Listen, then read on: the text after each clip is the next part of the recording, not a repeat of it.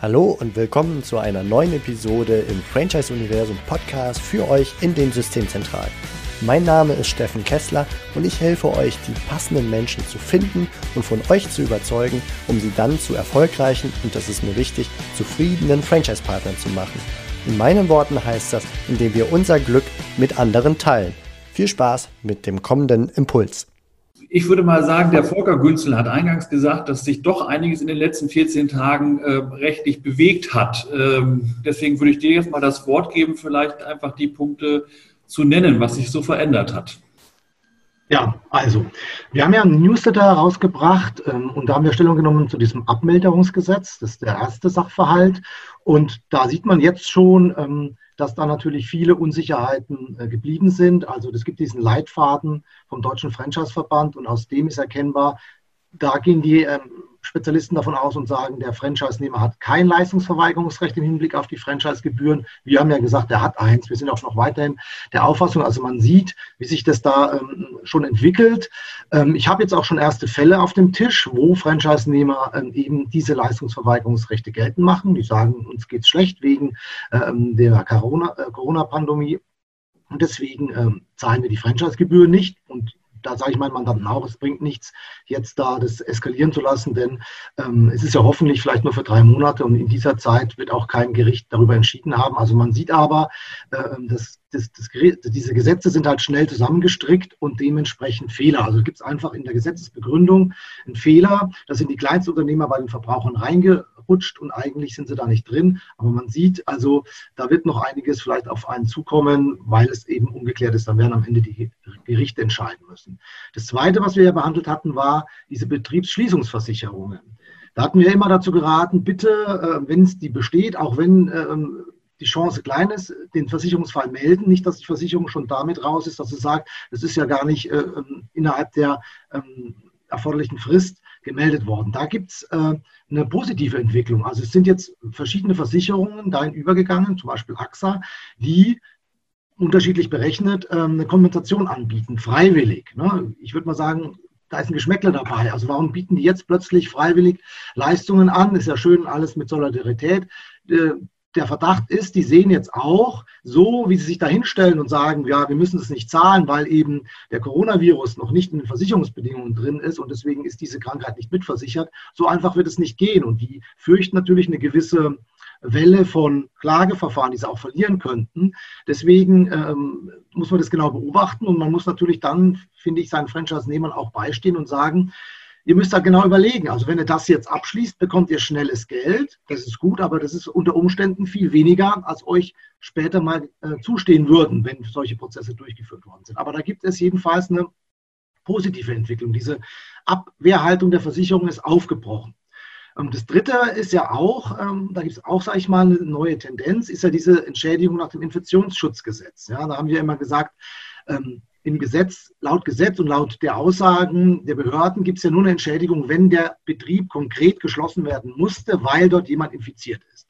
Und die, die ganzen Betriebsschließungen, die wir haben, beruhen ja ähm, darauf, dass man nur diese, diese Ansteckungskurve verlangsamen wollte. So. Und jetzt ist die Diskussion, auch die DEHOGA und so große Interessenverbände sagen eben, ja, was ihr macht, äh, ihr Behörden und ihr Gesetzgeber, ist ja gar nicht, wie ihr sagt, ähm, ähm, schon die reine Verhinderung weiterer Ansteckung, sondern es ist eine Präventionsmaßnahme. Also es kommt darauf an, was ist diese Maßnahme? Und man wird ehrlich sagen, das geht ineinander über. Das ist überhaupt gar nicht mehr trennbar. Ja? Und ähm, da gäbe es Entschädigungsansprüche. Also auch hier weiterhin unser Rat, da hat man ja immerhin drei Monate Zeit, das bei der Behörde geltend zu machen. Also wer, wer diese Frist versäumt, hat halt keine Chance mehr. Wer diese Frist nicht versäumt und es äh, anmeldet, der hat eben die Chance, dass es dann was gibt. Und wenn es am Ende vielleicht irgendwelche freiwilligen, in Anführungszeichen, Leistungen der Behörden sind, um weitere teure Gerichtsverfahren oder so zu vermeiden. Also da sollte man wirklich am Ball bleiben. Das ist also, sage ich mal, da brechen diese Positionen auf. Das ist sehr gut. Dann hat der Herr Schultheiß was gesagt, was ich auch für sehr, sehr wichtig halte. Also wir sind uns ja alle im Klaren, es ist ein fürchterliches Durcheinander im Moment, wer was darf. Und ähm, wann darf der Friseur am 4. Mai öffnen und viele nicht und so. Keiner versteht es mehr. Und das ist für uns ein Anzeichen, dass ja hier die Verhältnismäßigkeit nicht also angemessen berücksichtigt wird. Und wir raten jetzt auch unseren Mandanten, den Franchisegebern dazu, fertigt doch für eure äh, Franchise-Nehmer mal ein Schreiben, ein Muster an, das die an ihre zuständige Behörde richten können. Und dann könnten die sagen, also, ähm, wir sind zum Beispiel im, wir sehen uns wie Friseure. Also ich habe jetzt das, einen konkreten Mandanten macht dauerhafte Haarentfernung. Ja? Ich meine, es ist halt dauerhafte Haarentfernung, nicht nur abschneiden, aber die, die berühren noch nicht mal ihre Kunden, sondern die haben so ein Lichtblitzgerät. Warum sollen die anders zu behandeln sein als Friseurläden? Ja? Also man sollte mal überlegen und man muss diese ganzen Maßnahmen jetzt ähm, genau beobachten. Und das, Problem ist, die sind natürlich von Bundesland zu Bundesland verschieden. Ja, da muss man also richtig darauf achten, ähm, wie kann man seine Franchise-Nehmer unterstützen? Kann man Musterschreiben machen. Es bringt natürlich nichts, wenn, ähm, oder, oder das kann sich natürlich unterscheiden. Ein Bundesland lässt vielleicht zum Beispiel dann Fitnessstudios oder ähnliches zu, ein anderes noch nicht. Also es haben die Franchise-Nehmer, finde ich, auch die Aufgabe, selber in ihrem Bundesland auch dafür Sorge zu tragen, das zu beobachten. Aber da ist, glaube ich, was möglich. Denn die Behörden haben natürlich die Gefahr, wenn sie einfach sagen Nein, dass sie am Ende Amtshaftungsansprüche gegen sich gelten lassen müssen. Also da ist Bewegung drin. Ähm, das ist das, das nächste. Und es gibt ja jetzt noch eine weitere Gesetzesinitiative, da geht es um diese Veranstaltungen. Und da ist zum Beispiel, also das ist jetzt auch erst eine Initiative, die diskutiert wird, da ist zum Beispiel eine treffliche Frage, ob Fitnessstudios nicht unter Umständen sogar darunter fallen könnten. Das ist diese Gutschein-Sachverhalt. Ich meine, viele Fitnessstudios und Franchise-Systeme machen das so und so, die sagen, äh, hier, liebe äh, Mitglieder, bitte zahlt weiter die Beiträge und wir lassen euch dann hinten raus äh, nochmal ein, zwei Monate mehr in der Mitgliedschaft. Aber jetzt könnte es sein, dass diese Gutscheinlösung sogar äh, zum Gesetz wird. Das heißt, dass eben Veranstaltungen, wenn ich was gebucht habe, äh, das nicht zurückzahlen müssen, was ja das Liquiditätsproblem verursacht, sondern einen Gutschein ausgeben können. Also man sieht, ähm, es gibt eine Entwicklung und man sollte einfach wirklich darauf achten und nicht sagen, ich habe eh keine Chance, sondern äh, sich austauschen. Und gerade in einem Franchise-System ist natürlich der Vorteil, dass man äh, vielleicht mal eine Behörde findet, die das sagt ja und die anderen Behörden sind nicht daran gebunden, aber es wirkt natürlich noch mal besser, wenn ich sagen kann, übrigens hier in der Stadt und in der Stadt dürfen wir öffnen, warum dürfen wir bei Ihnen nicht öffnen? Also das ist wichtig, ähm, glaube ich, äh, jetzt in den nächsten Wochen, wo ja eben diese Auflockerungen kommen, die völlig uneinheitlich sind. Ich habe jetzt äh, gerade gelesen, Bayern führt ab nächste Woche die Maskenpflicht ein. Also jeder macht, was er will, aber das sorgt ja dafür, meine ich, dass man, dass man sehen kann, das ist teilweise nicht mehr verhältnismäßig. Das ist auch irgendwie, habe ich den Eindruck, teilweise fast instinktgesteuert, also nicht mehr richtig nachvollziehbar, was die Chance erhöht, dass man da rechtlich was machen kann oder zumindest versuchen kann. Okay, vielen, vielen Dank, Volker. Das heißt also, ich, ich wiederhole noch mal eine Sache, ähm, was hilfreich wäre sozusagen für viele Franchise-Nehmer, wenn die Franchise-Geber so ein bisschen so ein Musterschreiben äh, vorbereiten, dass die Franchise-Nehmer Richtung Behörden agieren können äh, und einfach mal versuchen, dass die Läden früher öffnen, äh, wieder normal öffnen, überhaupt öffnen. Ähm, und äh, das, das wäre so eine hilfreiche Sache, ja? Genau, äh, genau, also man sollte sich überlegen und man müsste beobachten und sich, in welche Kategorie fällt denn mein, äh, fallen denn meine Filial- und Franchise-Betriebe? Also zum Beispiel, mein Beispiel war Friseur, dauerhafte Entfernung. Was ist da der Unterschied? Und dann muss man natürlich der Behörde sagen, es gibt eigentlich keinen. Plus, ich und meine Franchise-Nehmer, wir halten die Hygienemaß, strebe viele in einem höheren Maßstab ein. Also bei meinem Mandanten wird schon immer mit Maske äh, gearbeitet, mit Handschuhen und so weiter. Also die machen viel mehr als jeder Friseurladen. Warum sollen die denn geschlossen sein? Und der Friseur, ich weiß nicht, vielleicht weil die Frau Merkel immer so viel Wert auf ihre Frisur legt, aber ich, ich wundere mich, warum die Friseure immer diese Ausnahme haben. Und und ich finde, da kann man schon mit argumentieren. Da muss eine, kann eine Behörde schon ins Nachdenken kommen, ob sie da nicht am Ende, wenn sie das so durchsetzt, vielleicht sogar ähm, sich ähm, schadensersatzpflichtig macht. Ja? Und wenn es natürlich gut vorbereitet ist, und da muss man, kann man sich ja jetzt schon Gedanken machen und auch jetzt beschließen mit seinen Franchise-Nehmern zusammen, was können wir denn für Hygienemaßnahmen machen? Also bei dem Beispiel ist es ja auch so, ich habe ja Termine, also ich kann ja dafür sorgen, dass immer nur ein Kunde in dem ganzen Betrieb ist. Ja? Also äh, von wegen 1,5 Meter Abstand halten und so. Also das, das würde ich der alles der Behörde liefern und sagen, ich, ich, kann in den Bereich kommen, wie der Herr Schulter es ja auch gesagt hat. Hier im Personal Training gibt es wohl Ausnahmen und warum sollen wir nicht darunter fallen? Da muss man sich eben überlegen und das kann der Franchisegeber am besten und der sollte da ein Muster machen. Und das können die Franchise-Nehmer ja dann verwenden. Ich sage mal, schaden kann es auf keinen Fall. Ja? Also sollte man schon versuchen, seine Rechte da geltend zu machen. Mhm. Super, vielen Dank. Äh, sind da Fragen an den Herrn Günzel dazu? Okay. Äh, Vielleicht eine Ergänzung. Ja. Und zwar, ähm, so haben wir das zum Beispiel auch gemacht. Wir haben einfach beim Ordnungsamt hier in Osnabrück angerufen, äh, wo unsere Zentrale ist, und einfach vorgestellt, was wir alles an Sicherheitsvorkehrungen treffen, Mundschutz, Spuckschutz und so weiter. Ähm, ja, und dann haben die uns grundsätzlich wieder erlaubt, dass wir verkaufen dürfen. Also man muss einfach nur mit den Menschen reden oftmals. Mhm. Habt ihr das zentral für alle gemacht oder, oder jetzt nur in Osnabrück? Also ja. Wir, wir haben es jetzt erstmal für uns gemacht. unterschiedlich, ne? Absolut, wir haben es jetzt erstmal für uns gemacht, nachdem andere Franchise-Partner es schon erfolgreich woanders gemacht haben, haben wir es einfach abgekupfert. Und jetzt, wo wir gemerkt haben, das ist wirklich teilweise sehr einfach. Einen Landkreis weiter haben sie wieder Nein gesagt, aber äh, es geht anscheinend auf jeden Fall teilweise. Und deswegen sind wir gerade dabei, vorzubereiten, ähm, eine Information für das ganze System, wo wir sozusagen, ich, ich nenne es mal so ein Musterprotokoll oder ähnliches schreiben, wie man auf die zugehen soll, äh, was alles für Sicherheitsvorkehrungen überhaupt getroffen werden könnten, etc., sodass man natürlich professionell schnell dann jeweils auf das zuständige Ordnungsamt zugehen kann. Und je mehr Erfolgsbeispiele ihr habt, desto mehr könnt ihr ja aufeinander verweisen. Also wenn ein genau. Landkreis weiter Nein gesagt wird, kann man ja dann gegen argumentieren, aber der Landkreis, euer Nachbar, hat Ja gesagt.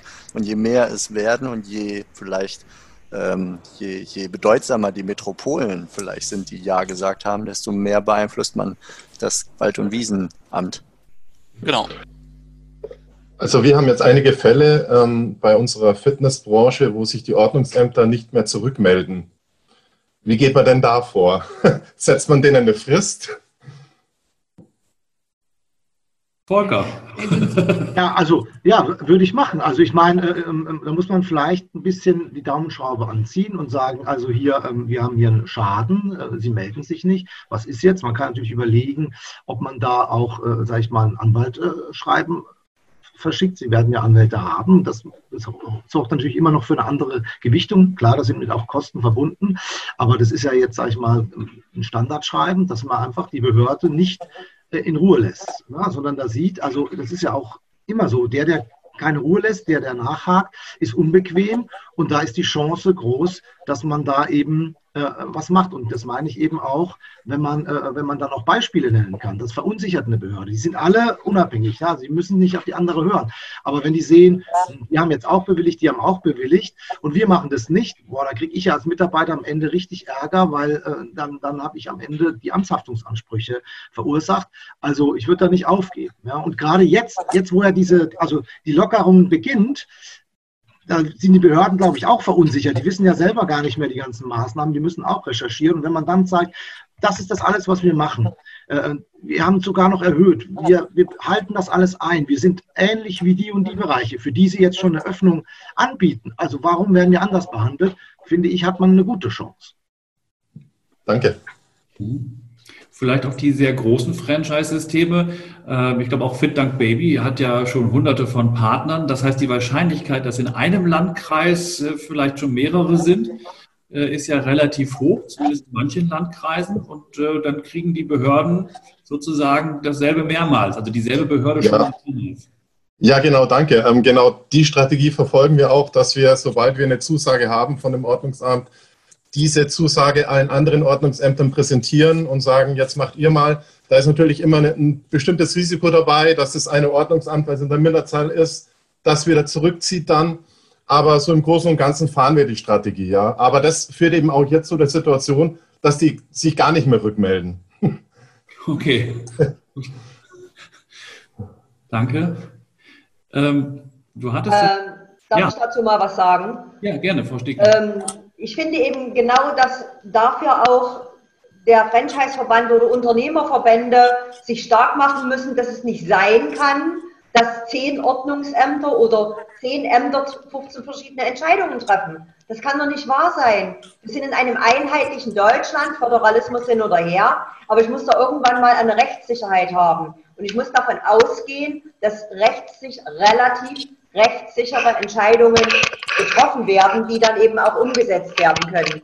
Äh, über die Sinnhaftigkeit hatte ich ja vorhin schon gesprochen, aber ich finde, wir sollten da hier auch unsere Kräfte bündeln und versuchen, gemeinsam was zu erreichen und äh, dafür äh, uns stark machen, dass hier was passiert und dass nicht jeder hier was macht, was er will und jedes Ordnungsamt hier alleine entscheidet. Also wenn wir 89 so obrigkeitshörig gewesen wären, hätten wir heute noch DDR und immer noch keine Wende.